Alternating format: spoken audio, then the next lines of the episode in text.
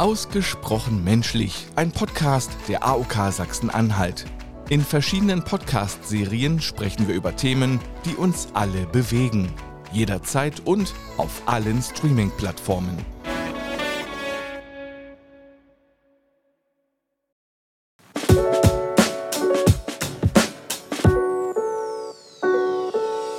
Wir müssen mal reden.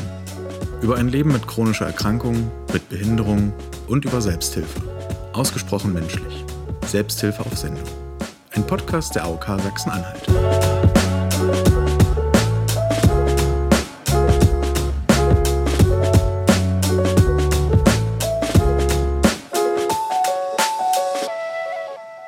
Und damit herzlich willkommen zur fünften Episode Ausgesprochen menschlich, Selbsthilfe auf Sendung.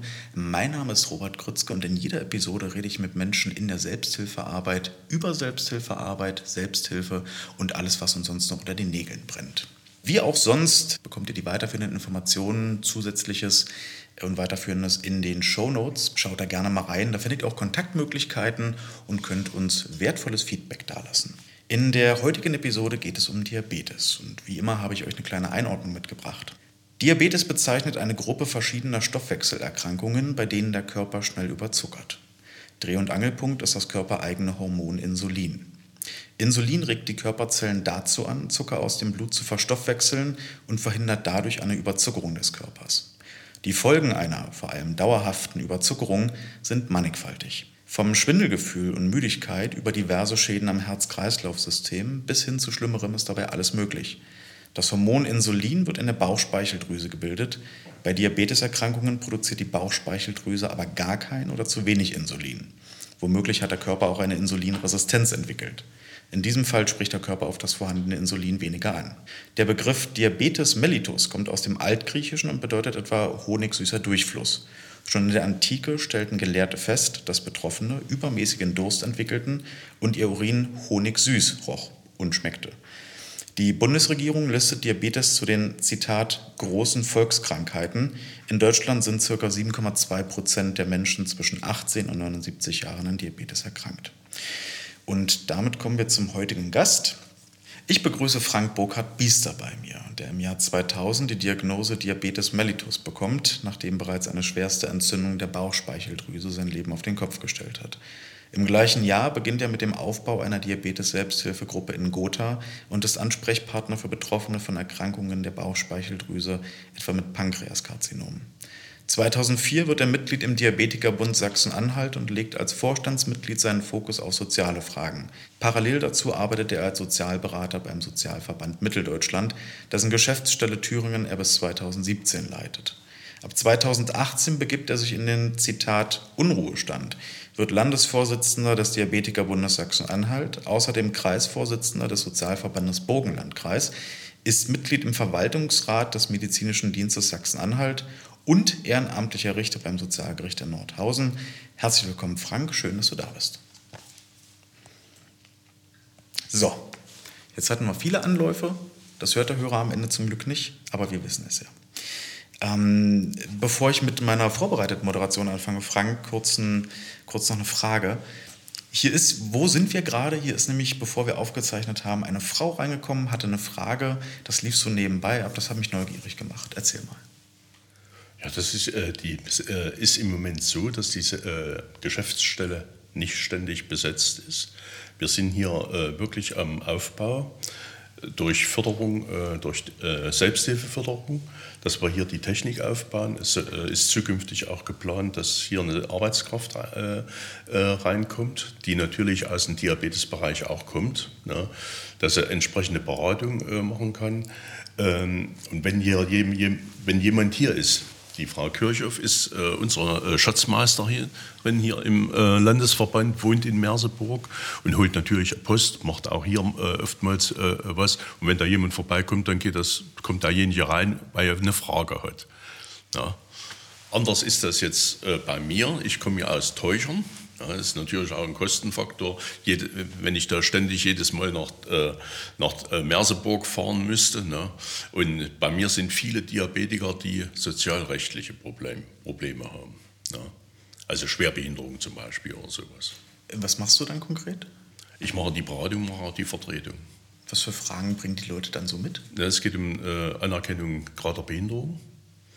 Es geht um Renten, Rentenphase, es geht um äh, Pflegeangelegenheiten und so weiter. Frank, ich bin neugierig. Ich habe bei der Recherche äh, festgestellt, dass auf der Seite des Bundesministeriums äh, unter dem Stichpunkt Diabetes Typ 1 und Typ 2 gelistet wird. Und ähm, so im Vorgespräch, also ähm, in dem schriftlichen Austausch vorher, hast du gesagt, dass du Diabetes Typ 3c hast. Das ist konkret die Erkrankung des exokrinen Pankreas und dass du Diabetes mellitus hast. Ja, das ist ein Diabetes Typ 3c. Es gibt nicht nur zwei Typen. Das ist zwar hier allgemein bekannt, aber es gibt noch viele, viele andere Typen.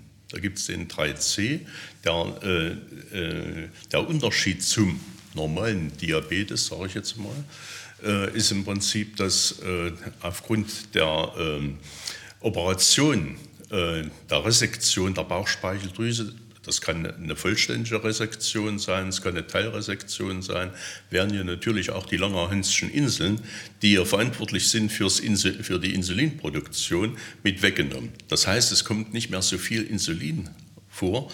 Und äh, das Problem des äh, Pankreobriefen-Diabetes, das ist dieser 3C, ist im Prinzip, dass kein Glucagon hergestellt wird. Das Glucagon ist im Prinzip ein Gegenregulator bei Unterzuckerung. Und da darf der äh, Typ 3c darf im Prinzip gar nicht so scharf eingestellt werden, wie es immer bei den Ärzten so ist. Weil ich sage mal jetzt ein Wert von 5,5 äh, Millimol äh, ist für einen normalen Diabetiker ein hervorragender Wert. Der kann aber bei uns schon dazu führen, dass, dass man mit einem Schlag abrauscht.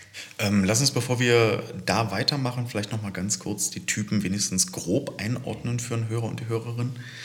Ähm, typ 1 habe ich mir mal notiert, der Körper produziert einfach kein eigenes Insulin. Ist dadurch auch sofort insulinpflichtig. Ja.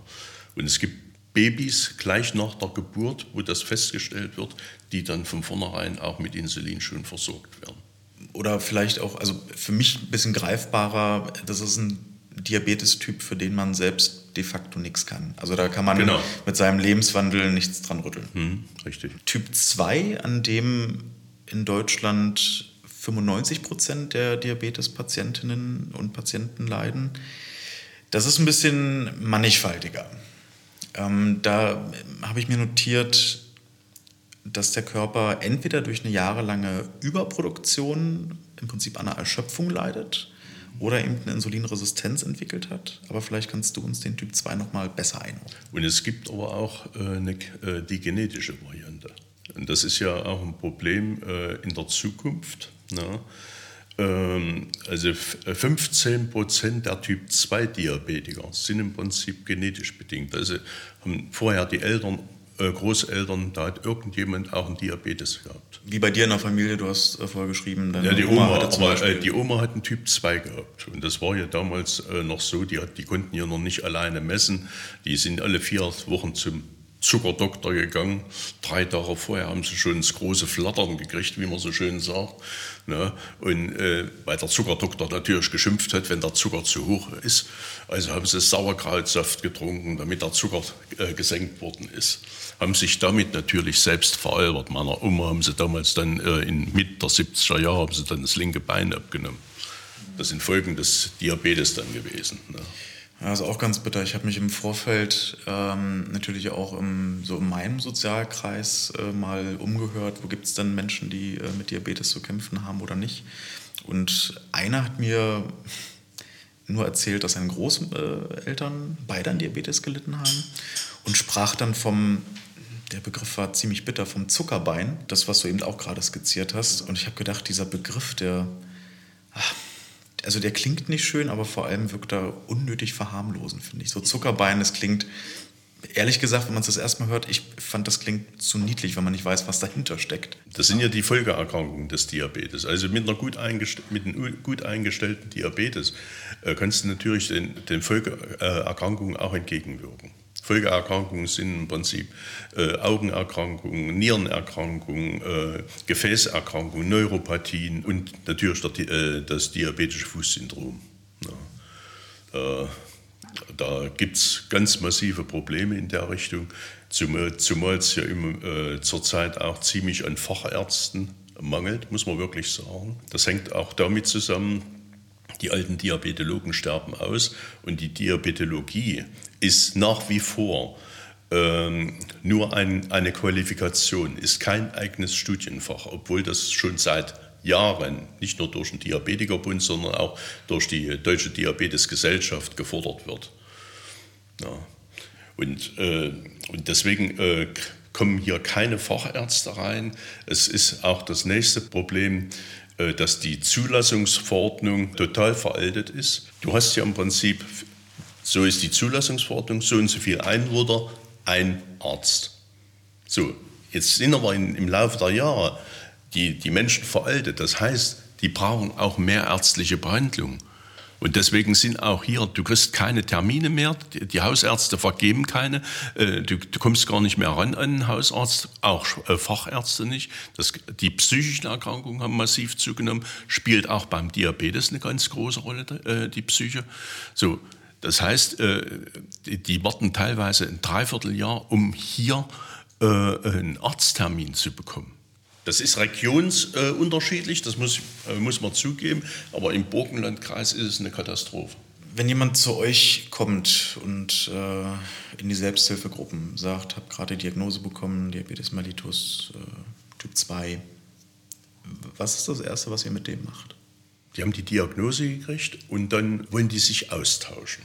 So, zu welchen Ärzten geht ihr? Ist ja nach wie vor so, dass viele äh, Diabetiker äh, zum Hausarzt geht äh, gehen. Ähm, und der Hausarzt ist aber hierfür nicht prädestiniert. Das muss wirklich ein Diabetologe sein. Das hängt auch schon mit der Verordnung äh, zusammen, zum Beispiel äh, Blutzuckermessstreifen und so weiter. Der Hausarzt ist budgetiert. Der Facharzt kann ganz anders verschreiben. Und das sind so Sachen zum Beispiel, da kommen viele zu, den, äh, zu der Bustour, weil da gibt es die kostenlosen Blutzuckermessungen. So, der äh, insulinpflichtige Diabetiker, der kriegt seine äh, äh, Messstreifen. Aber äh, ein oral therapierbarer äh, Diabetiker kriegt keine Messstreifen. Der geht Viertel, äh, alle Vierteljahre zum, zum Arzt, dort wird der Blutzuckertest gemacht und dann wird der HB1AC-Wert festgestellt und dann wird gesagt, gut. Der HB1AC-Wert ist aber nur ein Mittelwert über drei Monate. Der sagt aber nichts über den Blutzuckerverlauf über das Vierteljahr aus. Wenn ich mehrere Unterzuckerungen und mehrere Überzuckerungen habe, habe ich natürlich auch einen guten HB1AC-Wert.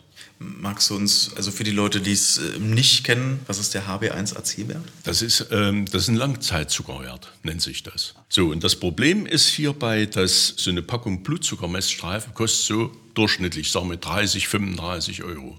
Wenn jemand eine niedrige Rente hat, im Hartz-IV-Bereich oder sonst was ist, ist das für den natürlich viel Geld.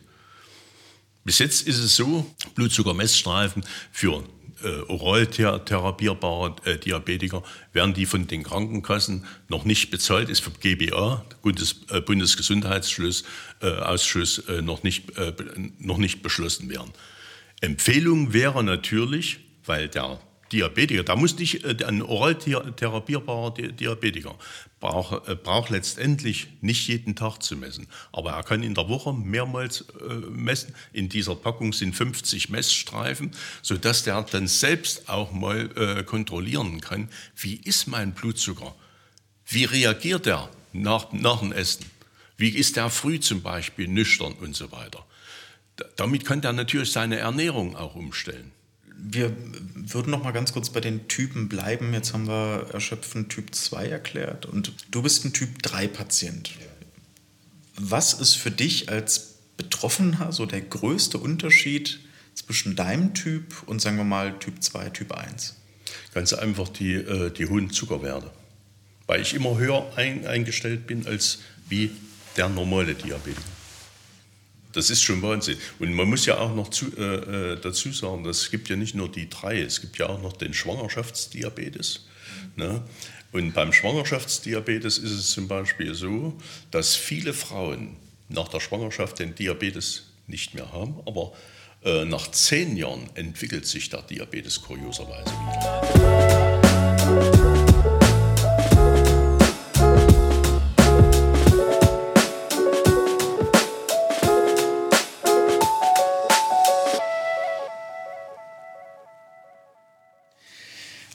Waren gerade bei Diabetes Typ 2. Jetzt vielleicht einfach noch mal ganz kurz ein Hinweis für die Hörerinnen und Hörer. Wir sind heute ähm, auch mal ganz angenehm nicht ganz alleine. Äh, bei uns zu Gast ist äh, neben Herrn Biester, äh, neben Frank Biester auch äh, Christa Kirchhoff. Das heißt, wenn zwischendurch mal das Gespräch äh, irgendwo nach hinten für euch auditiv in die, in die Räumlichkeit reingeht, dann nicht wundern. Wir sind hier heute zu dritt. Hören tut ihr aber zwei Personen. So, äh, jetzt können wir weitermachen. Ähm, was mich, also wie das medizinisch abläuft, fand ich auch interessant, aber ich fand naja, so bei meiner Recherche vor allem spannend, dass der Typ 3 zum einen nicht offiziell als medizinischer Terminus äh, anerkannt und etabliert ist und dass er eben zum Beispiel, das hat ich im Vorgespräch ganz kurz gesagt, äh, zum Beispiel beim äh, Gesundheitsministerium gar nicht gelistet wird. Was mich so in die, naja, so in die Frage warf, fühlt man sich dann als, als Typ 3-Patient, naja, ausgeschlossen? Fühlt, ja, also fühlt man sich ein bisschen, fühlt man sich ausgeschlossen oder? Einfach sich nicht, wie im sozialrechtlichen äh, Bereich äh, heißt es ja nur Diabetes, der anerkannt wird. Es, die einzelnen Typen werden hier nicht äh, anerkannt. Es geht auch hier immer um die Folgen, die man durch den Diabetes hat. Das kann schwer einstellbarer sein, was natürlich höher äh, berücksichtigt werden muss als jemand, äh, wo der Blutzuckerverlauf äh, wirklich kontinuierlich gleichbleibend ist. Ja, dann heißt, aber es gibt ja wie gesagt Typen wie, wie bei Frau Kirchhoff, der sehr labil ist. Und dann hast du natürlich dann auch die entsprechenden Folgeerkrankungen, die dann zusätzlich noch anerkannt werden müssen. Ich muss dazu sagen, ich bin äh, Insulinpumpenträger. Bei mir ist das Messgerät gleichzeitig im Prinzip die Fernbedienung für die Pumpe. Okay, das, ich versuche es mir nur gerade solche Sachen äh, packen wir euch in die Show Notes, dann habt ihr da auch mal irgendwie ein Bild dazu und eine Beschreibung, damit ihr solche Sachen dann besser einordnen könnt. Schaut da gerne mal rein. Ich springe jetzt mal ein bisschen meiner Moderation, aber weil es gerade gut passt. Ähm, du hast geschrieben, was vielleicht noch interessant für einen Podcast wäre. Zitat: Wir haben kein Gesundheitssystem, sondern ein Krankheitssystem. Ähm, pass auf, ich gebe dir dazu noch ein Zitat und dann können wir darüber kurz reden. Aus einem Artikel. In den USA kann es schon vorkommen, dass ein krankenversicherter Mensch mit Diabetes trotzdem bis zu 1000 Dollar im Monat für sein Insulin bezahlt. Das kommt hier in Deutschland, glaube ich, nicht vor. Das kommt nicht vor, das ist richtig, aber wir haben äh, auch viele, die im Prinzip gar nicht sozial versichert sind hier in Deutschland aus eigenen, äh, aus welchen Gründen auch immer, die vorher vielleicht in einer privaten Krankenversicherung sind, können das dann nicht mehr bezahlen, kommen aber nicht mehr in die gesetzliche Krankenversicherung. Es gibt, äh, haben wir jetzt gerade jetzt bei uns äh, einige Fälle, die dann äh, wirklich das Geld sparen, um vierteljährlich mal zum Arzt zu gehen, um den bezahlen zu können. Das sind so Sachen, äh, die sind vielleicht gar nicht bei, äh, allgemein bekannt.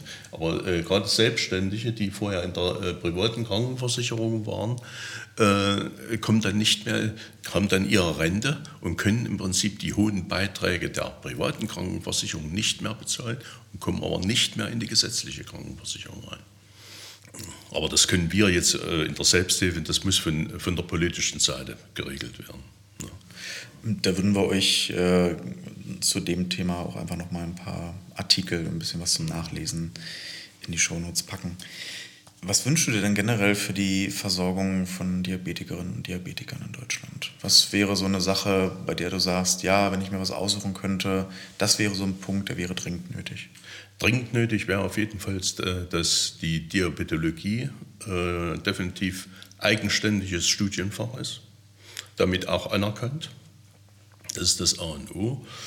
Äh, und eine flächendeckende äh, Versorgung von Diabetologen.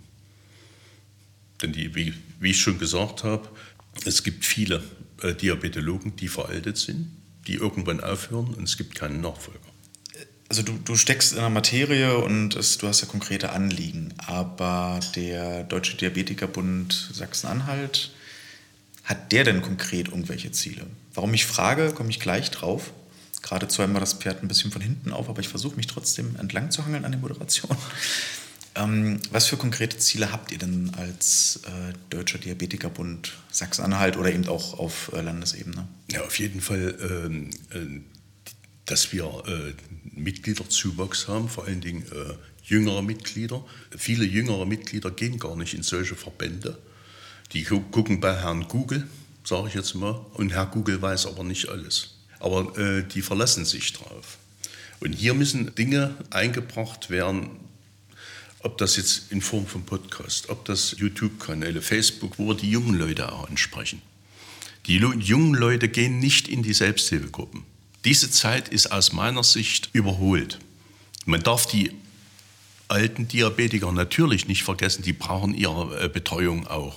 Aber äh, diesen, diesen Übergang, der muss in irgendeiner Form geschaffen werden. Das betrifft nicht nur den Diabetikerbund, das betrifft im Prinzip die ganze Selbsthilfe. Also vielleicht auch Selbsthilfe einfach weiter und neu denken? Richtig.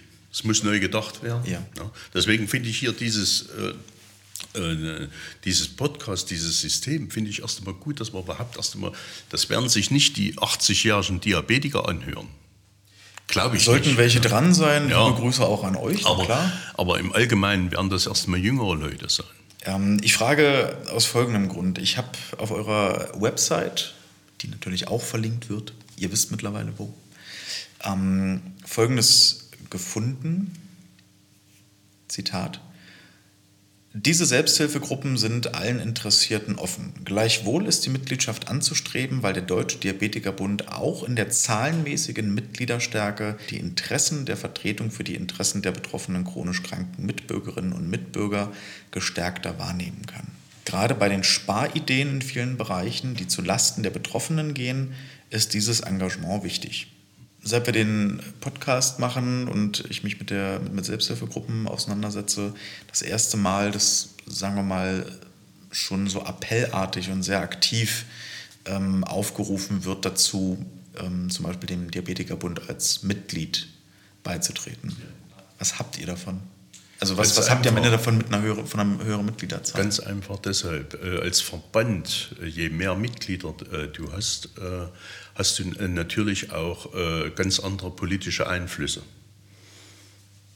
Eine einzelne Person hat keinen politischen Einfluss. Wenn du aber einen Verband hast, ob das jetzt auf Landesebene ist oder ein Bundesverband auf Bundesebene, dann hast du natürlich auch eine politische Kraft, um bestimmte Dinge durchzusetzen.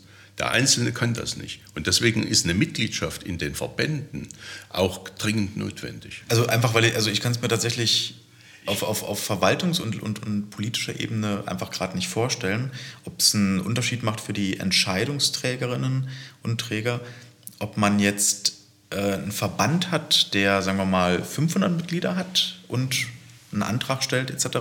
oder einen Verband hat, der, ich spinne jetzt mal, 1000 Mitglieder hat. Ich weiß nicht, ob das, also macht das tatsächlich einen greifbaren Unterschied? Das macht einen greifbaren Unterschied, auf jeden Fall.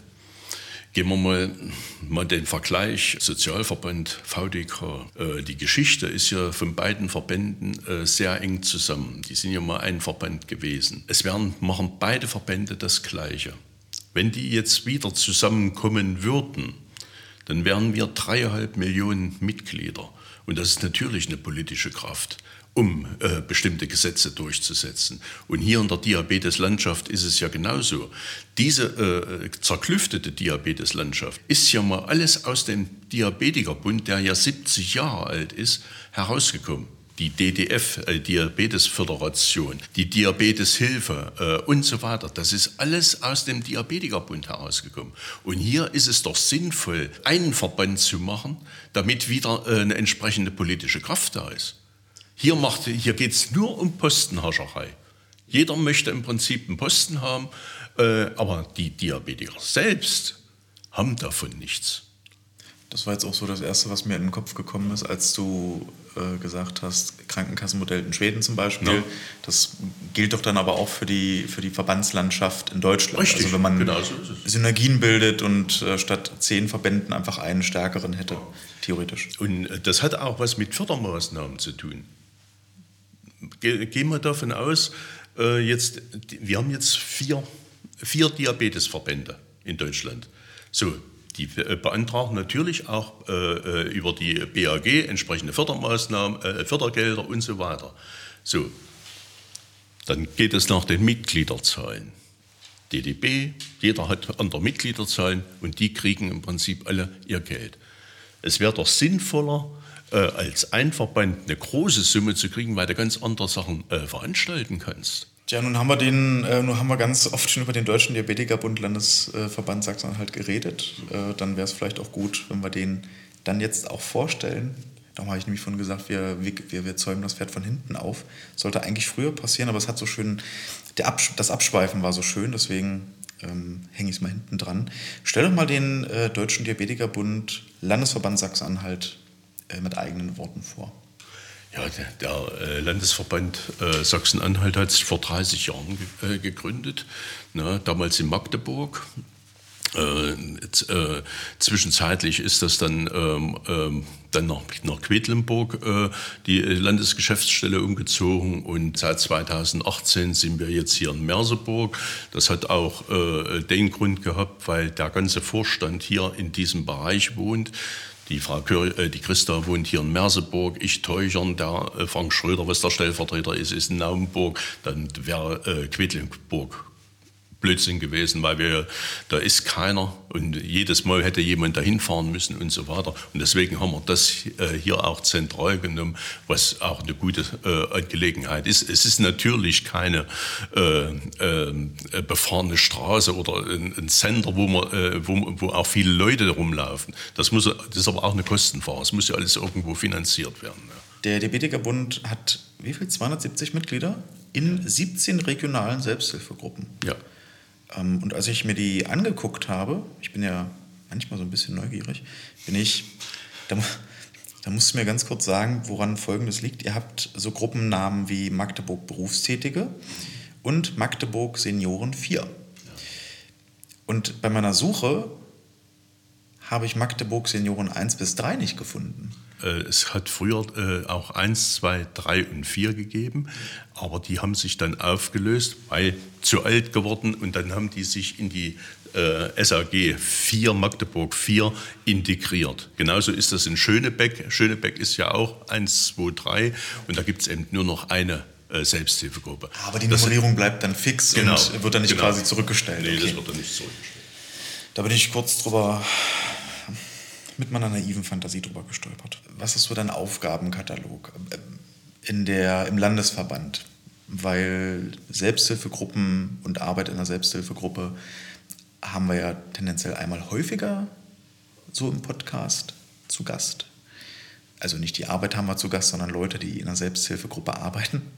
Aber was machst du auf Landesebene? Was machst du im Landesverband? Was ist da so dein Aufgabenkatalog, den du eifrig abarbeiten musst? Ja, zum Beispiel Vorträge auch in den Selbsthilfegruppen, gerade was äh, jetzt Pflegeversicherung äh, anbetrifft, Vorsorgevollmacht, Patientenverfügung und sowas, Schwerbehinderung natürlich. Ja, das ist das, äh, was die Leute auch interessiert. Und ansonsten äh, hast du mehr administrative äh, Aufgaben als Vorsitzender. Die Hauptarbeit, muss ich wirklich sagen, hat die Christa, weil sie einmal vor Ort ist und natürlich die, Finanz, die Finanzen als Schatzmeisterin äh, äh hat und äh, auch die Mitgliederbetreuung, weil das pa passt auch zusammen. Für mich ist es auch ganz, ganz wichtig, äh, die Transparenz. Das war in den letzten Jahren nicht ganz so gewesen. Äh, das war vor meiner Zeit. Die Transparenz ist ganz wichtig, dass wir auch untereinander immer wieder äh, informiert sind, was passiert, was kommt an Post zum Beispiel und so weiter. Äh, müssen wir äh, bestimmte Dinge neu ausrichten. Dafür reden wir auch miteinander. Ja.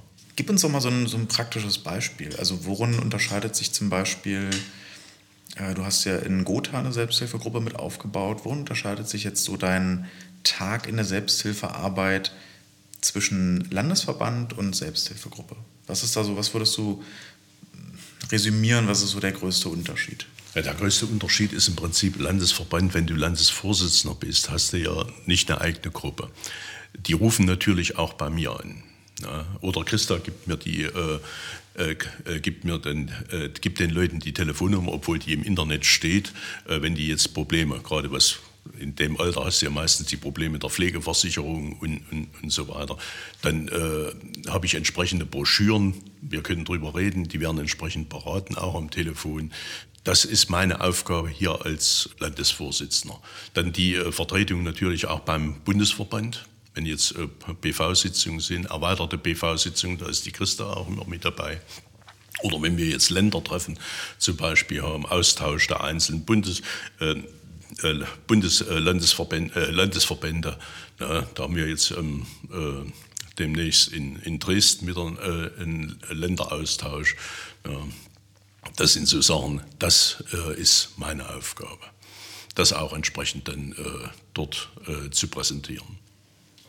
Was dabei, was würdest du so sagen, ist der herausforderndste Aspekt äh, auf jeden Fall ähm, die Vorträge, sind, weil es ändert sich auch ständig was im Sozialrecht. Du musst da immer auch am Laufen bleiben. Du kannst jetzt nicht mehr äh, irgendwelche Vorträge halten, die ich sage mal, von der Pflegeversicherung ausgehen vor 2017. Äh, wir haben ja 2017 hatten wir ja dann eine Rechtsänderung, wo dann äh, es nur noch einen Pflegegrad gibt und der Pflegegrad heißt ja nicht mehr körperliche Untersuchung, wie es vorher noch war. Sind, äh, die äh, Gutachter sitzen dann da mit, äh, mit ihrem Laptop und arbeiten einen Fragekatalog ab. So, und da geht es wirklich darauf, die Leute darauf vorzubereiten, äh, was, äh, wie sie antworten müssen. Deswegen haben wir da auch entsprechende Pflegetagebücher, wo sie vorbereitet werden. Ich bin oft genug auch bei solchen Pflegegutachten mit dabei. Und ja, und dann, wie gesagt, ich bin ja dann noch, noch im Widerspruchsausschuss der Agentur für Arbeit Sachsen-Anhalt, wo es dann äh, äh, um die Gleichstellung mit schwerbehinderten Menschen geht. Da kommt natürlich auch der Diabetes mit vor. Ja. Also man hat im Prinzip das Sozialrechtliche und die Selbsthilfe, das ist bei mir im Prinzip alles, alles eins, wenn, wenn du es so willst, ne? weil es gar nicht anders geht.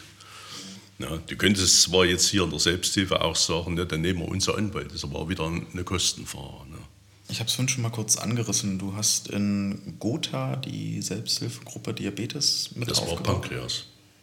Ah, okay. Das war Pankreas. Ähm, dann skizzieren uns doch mal ganz kurz, so, oder nimm uns mal mit, du hast, es ist 2000, du bekommst die Diagnose, Diabetes mellitus. Und im gleichen Jahr arbeitest du am Aufbau einer Selbsthilfegruppe mit. Was sind da so die Beweggründe und wie war die Zeit für dich? Ich muss dazu sagen, ich bin 99 operiert worden.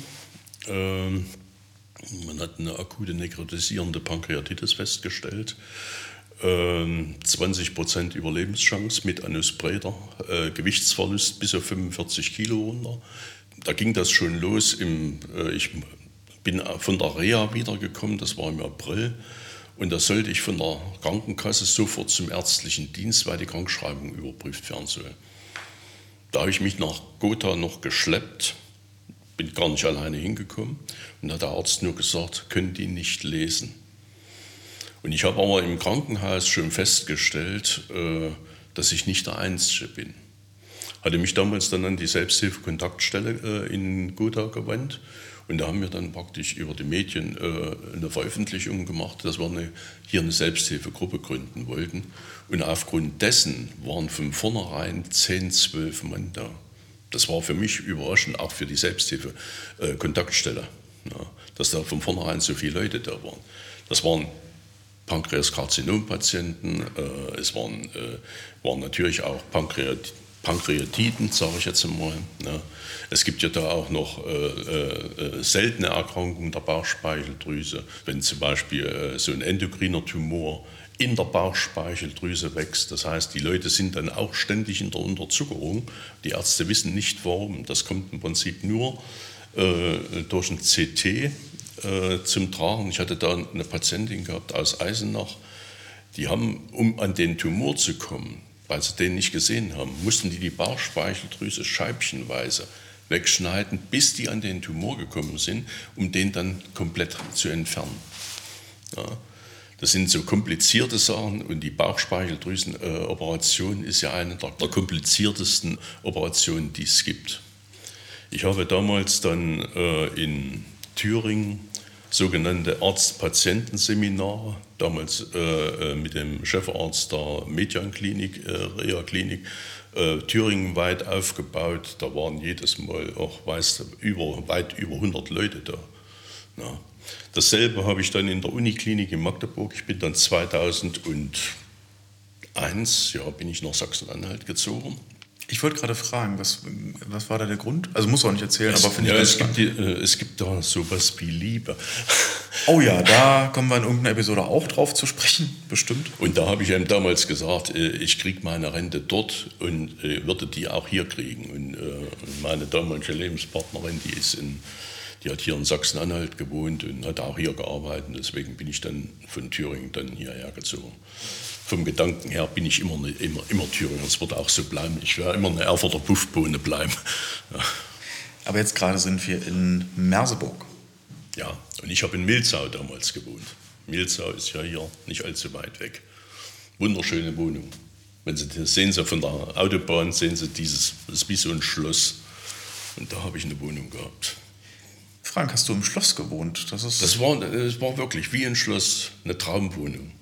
Und auch ein Vermieter, der jedes Jahr äh, für die ganzen Leute, die dort gewohnt haben, auf dem Grundstück noch ein Sommerfest veranstaltet hat, auf eigene Kosten. Ja, und zum Sozialverband äh, bin ich im Prinzip gekommen. Es wurde 2003, nach vier Jahren äh, Berendung, wurde die Rente nicht weiter gewährt.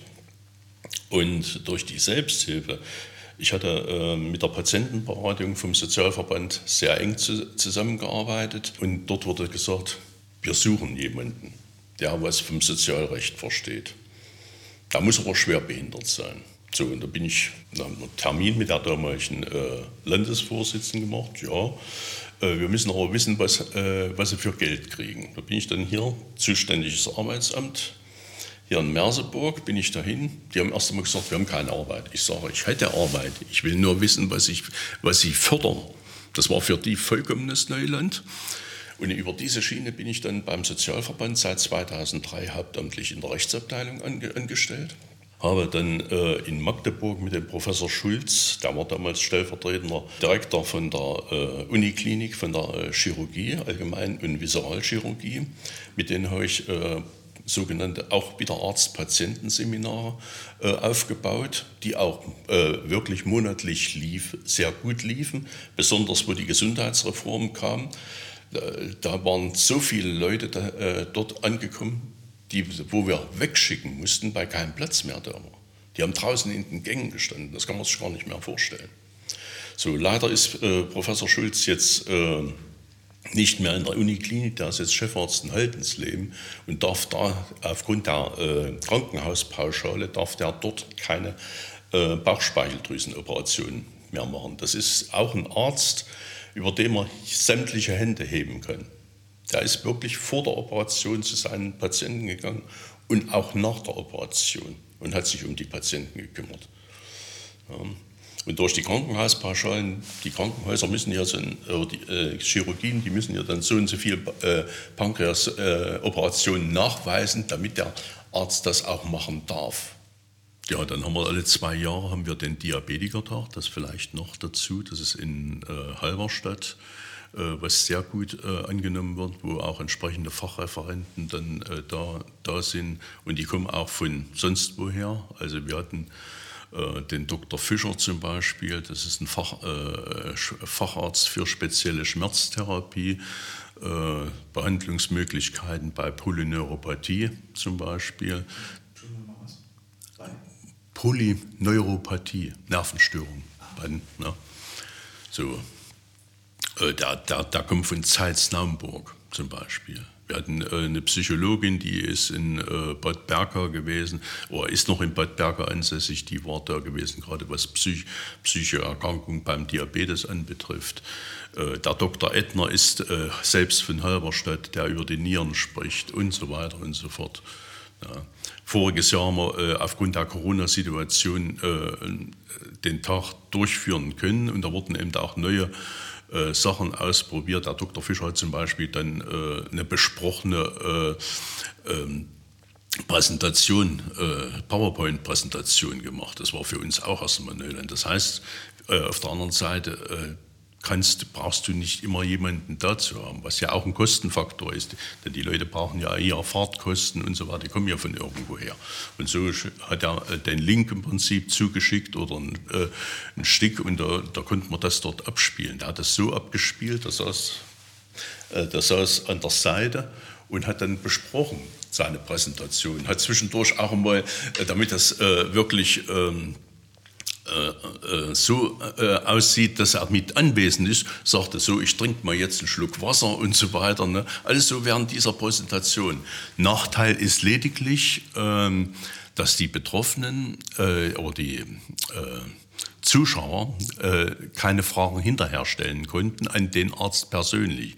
Da haben wir es aber so geregelt, äh, dass äh, die Zuschauer Fragen an uns weitergeben und ich die dann praktisch an den Dr. Fischer weitergebe ne? und der dann das entsprechend beantwortet. Das klingt nach einer äh, guten Corona-Routine. Ja, ja. Aber wenn wir schon bei Aktionstagen sind, am 14. November jährlich ist der Weltdiabetestag. Der wird seit 1991 jährlich am 14. November begangen. Und, Zitat habe ich auf der offiziellen Website gesehen, der 14. November ist der Geburtstag von Frederick G. Banting, der 1921 das lebenswichtige Hormon Insulin entdeckte. Ja.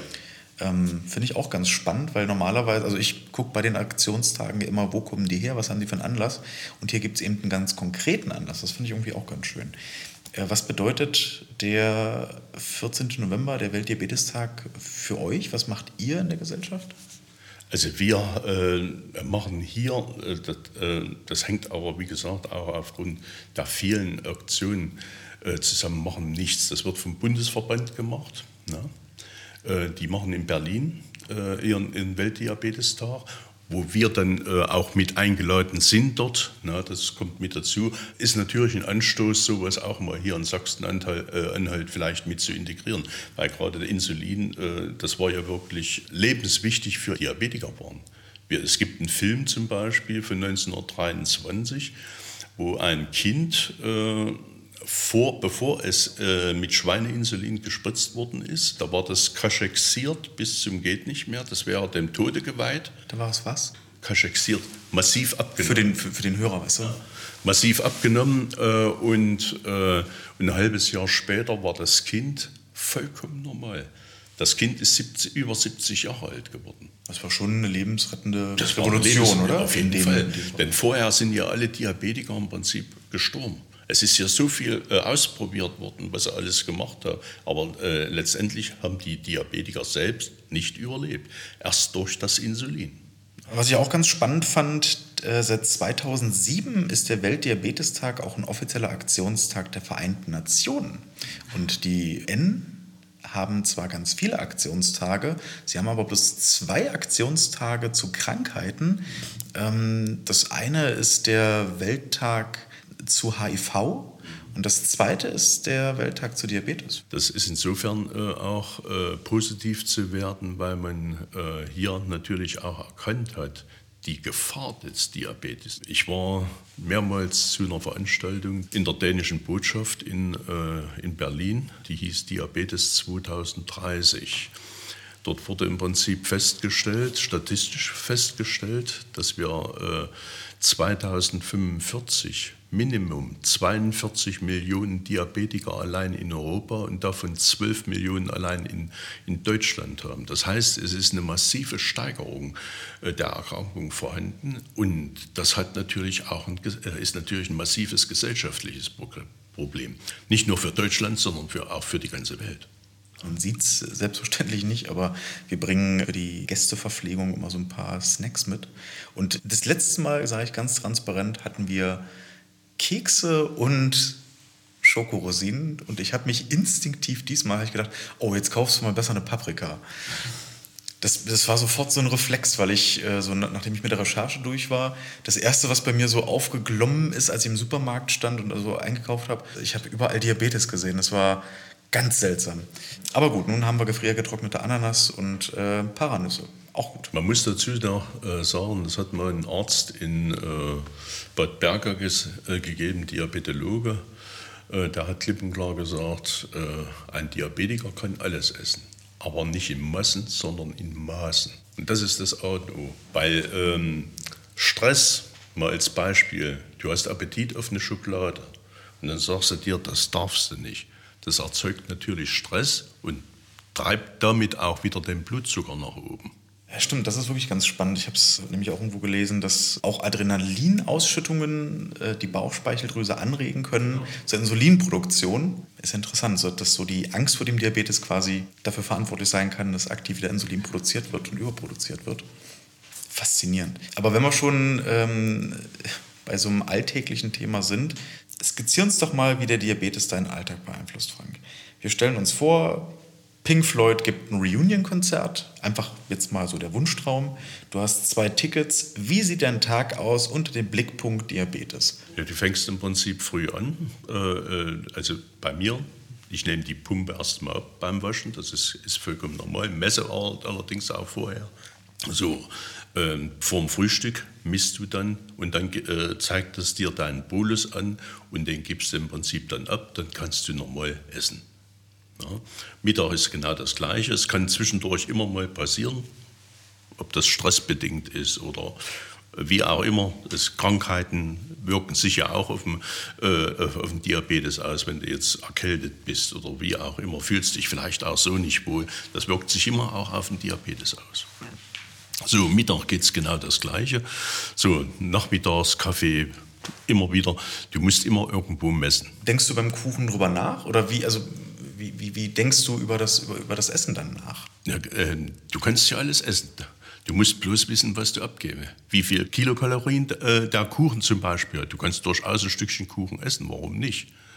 Ja, weil, wenn du jetzt keinen Kuchen äh, äh isst und hast Appetit, sind wir wieder bei dem, Du hast dann Stresshormone, du möchtest das und darfst das gar nicht. Und damit geht aber der äh, Zucker wieder hoch. Du musst nur wissen, wie viel du das, wie, wie du das berechnen tust, damit du dann entsprechend das Insulin auch abgeben kannst. Wir sind heute in der Lage, als Diabetiker im Prinzip ein normales Leben zu führen, sage ich jetzt mal so. Und sagen wir mal abends, ähm, du merkst, ich will auf die Situation Konzert hinaus. An, an, was denkst du da? Ja, äh, äh, auf jeden Fall hast du immer wieder äh, Schwierigkeiten beim Einlass. Egal, ob du jetzt einen Pen hast oder eine Pumpe. Also sobald die eine Pumpe oder einen Pen haben, den du ja benötigst, wirst du erst einmal rausgesucht. Du musst den Nachweis bringen, dass du im Prinzip auch wirklich Diabetiker bist. Ist aber auch bei Reisen so. Ich habe es selbst erlebt hier in Leipzig am Flughafen. Da bin ich damals nach Griechenland geflogen. Ich sage, ich habe eine Insulinpumpe, ich habe hier das Gerät. Moment. Dann kam um die Ecke mit einmal fünf Mann, die mich erst einmal überall äh, nach Drogen und weiß der Teufel was äh, untersucht haben. Es war wirklich so. Ne? Das, hat, das hat ungefähr zehn Minuten gedauert. So, dann haben sie mich durchgelassen. Dann bin ich oben, ehe du ins Flugzeug kommst. Dort hieß es, äh, Sie sind gefährdet. Kommen Sie zurecht, wenn da oben was passiert. Das war wortwörtlich die Frage. Na, ich gesagt, natürlich. Was soll ich, wenn das Flugzeug abstürzt, da ist es egal, ob du Diabetes hast oder nicht, sage ich jetzt immer. Du hast ja vorhin gesagt, oder wir haben festgestellt, du bezeichnest so deinen aktuellen äh, Lifestyle als Unruhestand. Wann oder was würde dich dazu drängen, mal einen Gang zurückzuschalten? Das wird schwierig. Äh, die Gedanken habe ich mir natürlich auch gemacht. Äh, ich bin, bin ja nun auch schon 66 Jahre, aber ich halte mir immer das Lied von Udo Jürgens vor Augen. Mit 66 Jahren geht das Leben erst los. Na, natürlich äh, werden wir keine 150 Jahre, dessen, dessen bin ich mir auch bewusst. Ich habe so ein, man kann ruhig sagen, so ein massives Helfersyndrom, was soziale Ungerechtigkeit anbetrifft. Ich hatte es ja vorhin schon mal äh, erwähnt mit Verfahren. Äh, die Behörden sehen die Menschen nicht dahinter. Das ist das große Problem.